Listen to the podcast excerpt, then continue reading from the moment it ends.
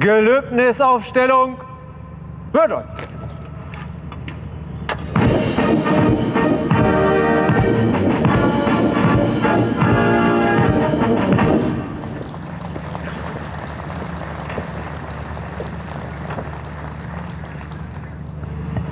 Sehr geehrte Frau Bundesministerin, sehr geehrter Herr Generalinspekteur, Exzellenzen, Soldatinnen und Soldaten, meine Damen und Herren, aber vor allem liebe Rekrutinnen und Rekruten. Ein Gelöbnis ist ein feierlicher Moment für jede Einzelne, jeden Einzelnen von Ihnen und für unsere Gesellschaft, für die Sie sich in besonderer Weise einsetzen werden.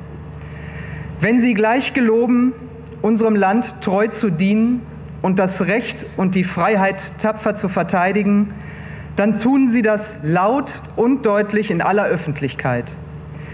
Diese Worte haben nichts Beliebiges oder Belangloses. Ein Gelöbnis spricht niemand einfach so dahin.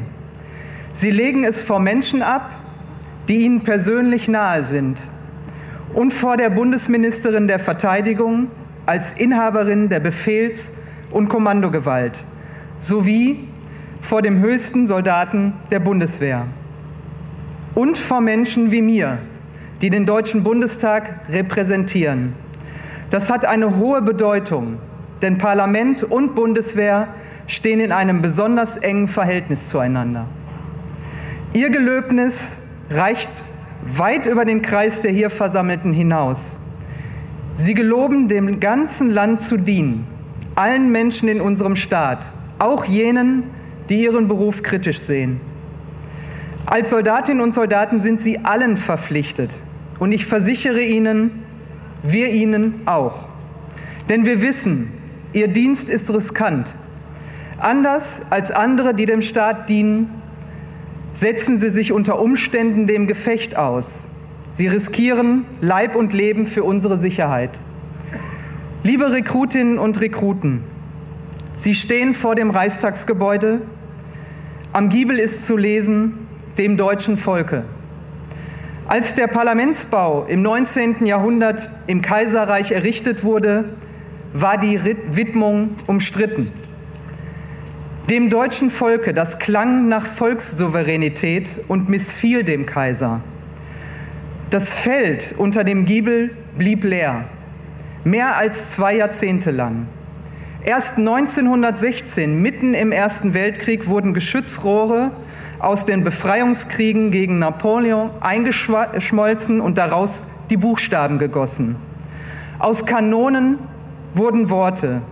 Sie waren damals nicht als Friedenssignal gemeint, sondern als Zeichen, dass die Nation geschlossen steht wie zusammengeschweißt. Dem deutschen Volke, in unseren Ohren klingt das ziemlich pathetisch. Als der Deutsche Bundestag hier seine Arbeit aufnahm, wurde die Inschrift erneut diskutiert. Unser Selbstverständnis hatte sich verändert. Wir Abgeordnete von heute tragen Verantwortung für alle Menschen in unserem Land und darüber hinaus. Nach einem Zweiten Weltkrieg und dem Ende des Kalten Krieges fühlen wir uns dem friedlichen Zusammenleben aller Nationen verantwortlich. Die drei Wörter auf dem Giebel mahnen uns, dass wir hier nicht um unser Selbstwillen tagen. Sie beschreiben eine Verpflichtung, die auch in ihrem Gelöbnis steckt. Denn sie sind nicht um ihrer Selbstwillen Soldatinnen und Soldaten. Sie geloben, für unsere Sicherheit einzustehen. Sie schützen die Grundwerte der Demokratie, die Freiheit, die Menschenrechte und die Rechtsstaatlichkeit in Deutschland vor äußeren Bedrohungen.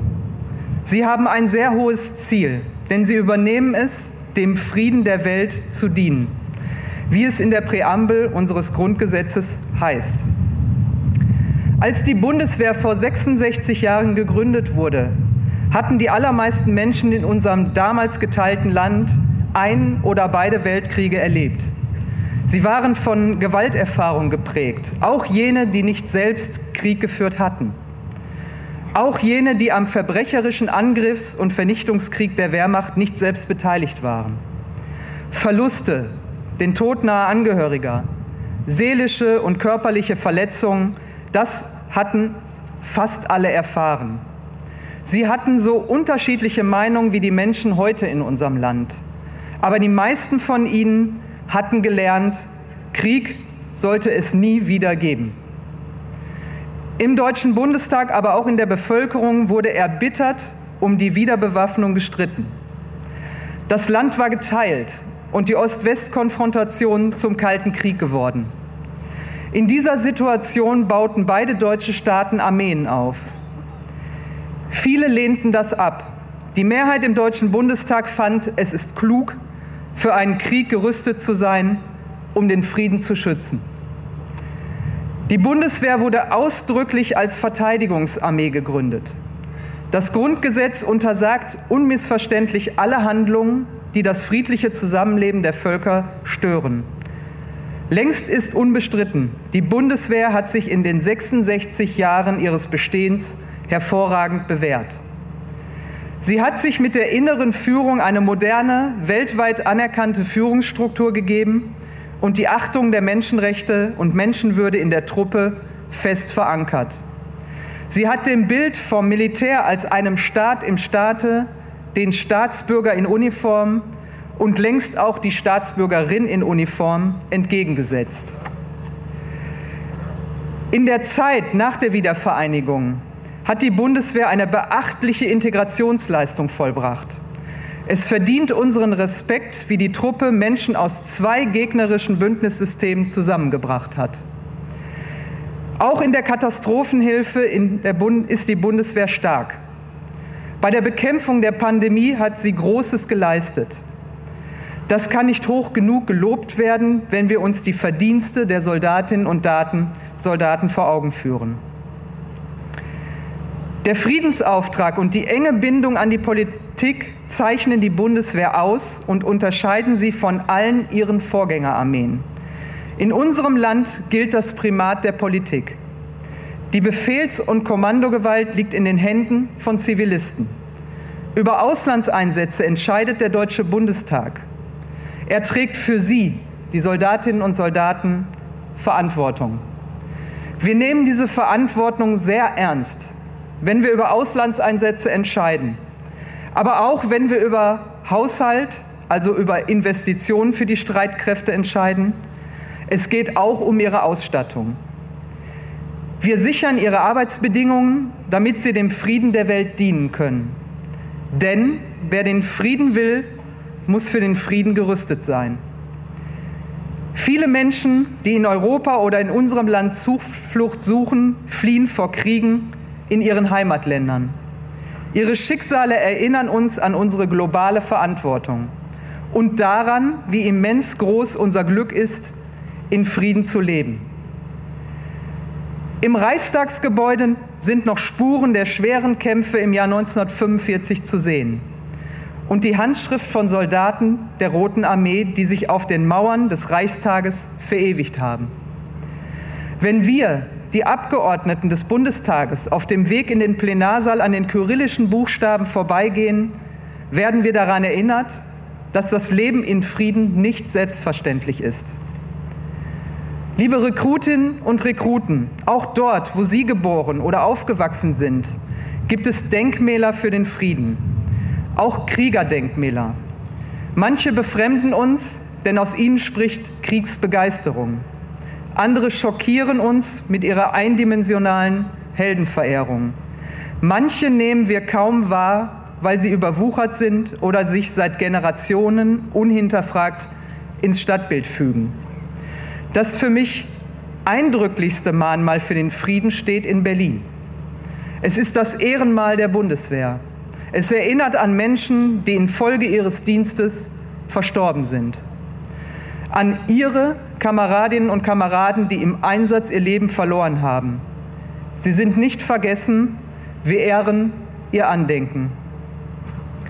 Sie mahnen uns, sorgsam mit dem Frieden umzugehen ihn zu wahren, Konflikten immer zuerst mit friedlichen Mitteln zu begegnen.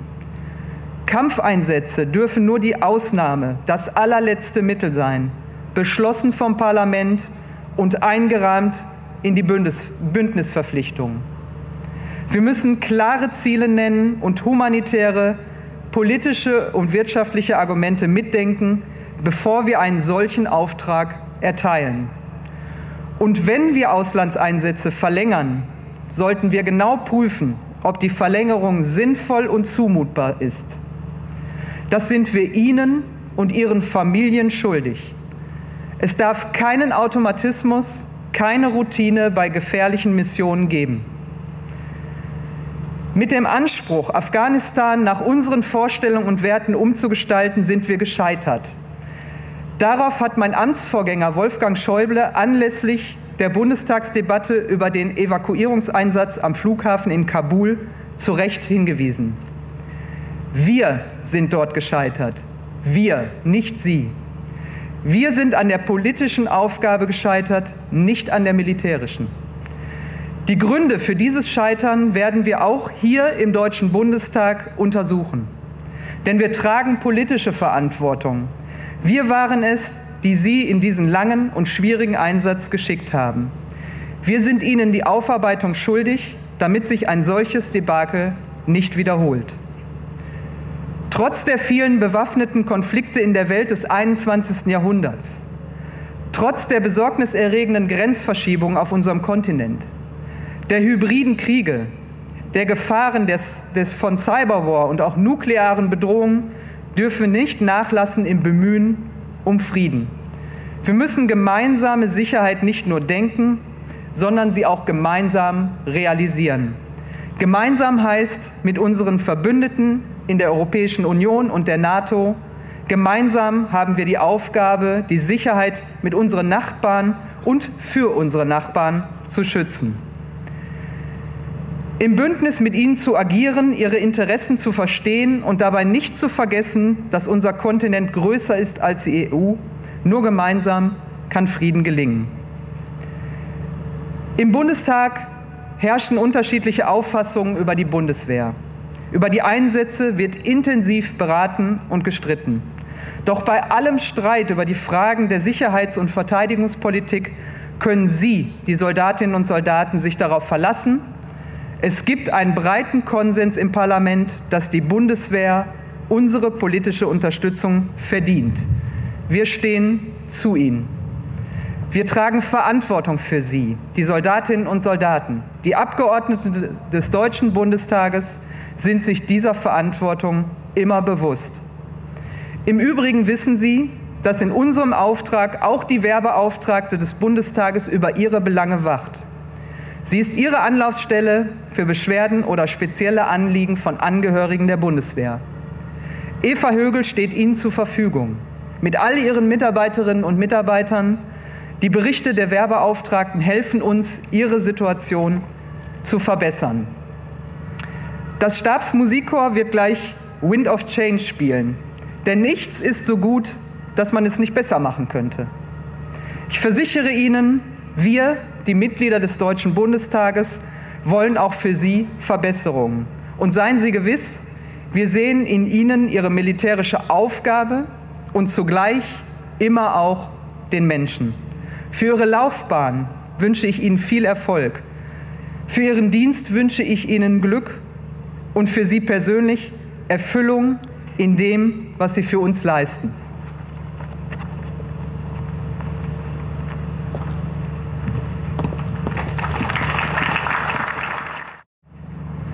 zu den Truppenfahnen.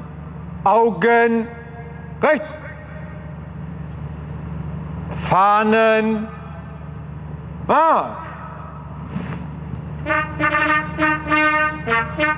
Achtung,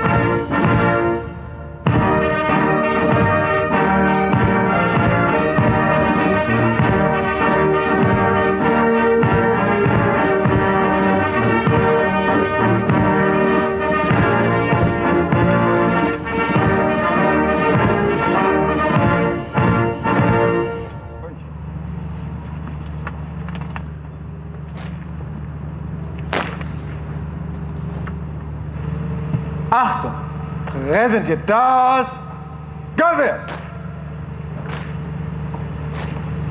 Ich schwöre. Ich schwöre. Freiwillig Wehrdienstleistende, sprechen Sie mir zum feierlichen Gelöbnis nach. Ich gelobe. Ich gelobe. Rekrutinnen und Rekruten, sprechen Sie mir nach. Der Bundesrepublik Deutschland. Treu zu dienen. Und das Recht. Und die Freiheit des deutschen Volkes. Tapfer zu verteidigen. So wahr mir Gott helfe.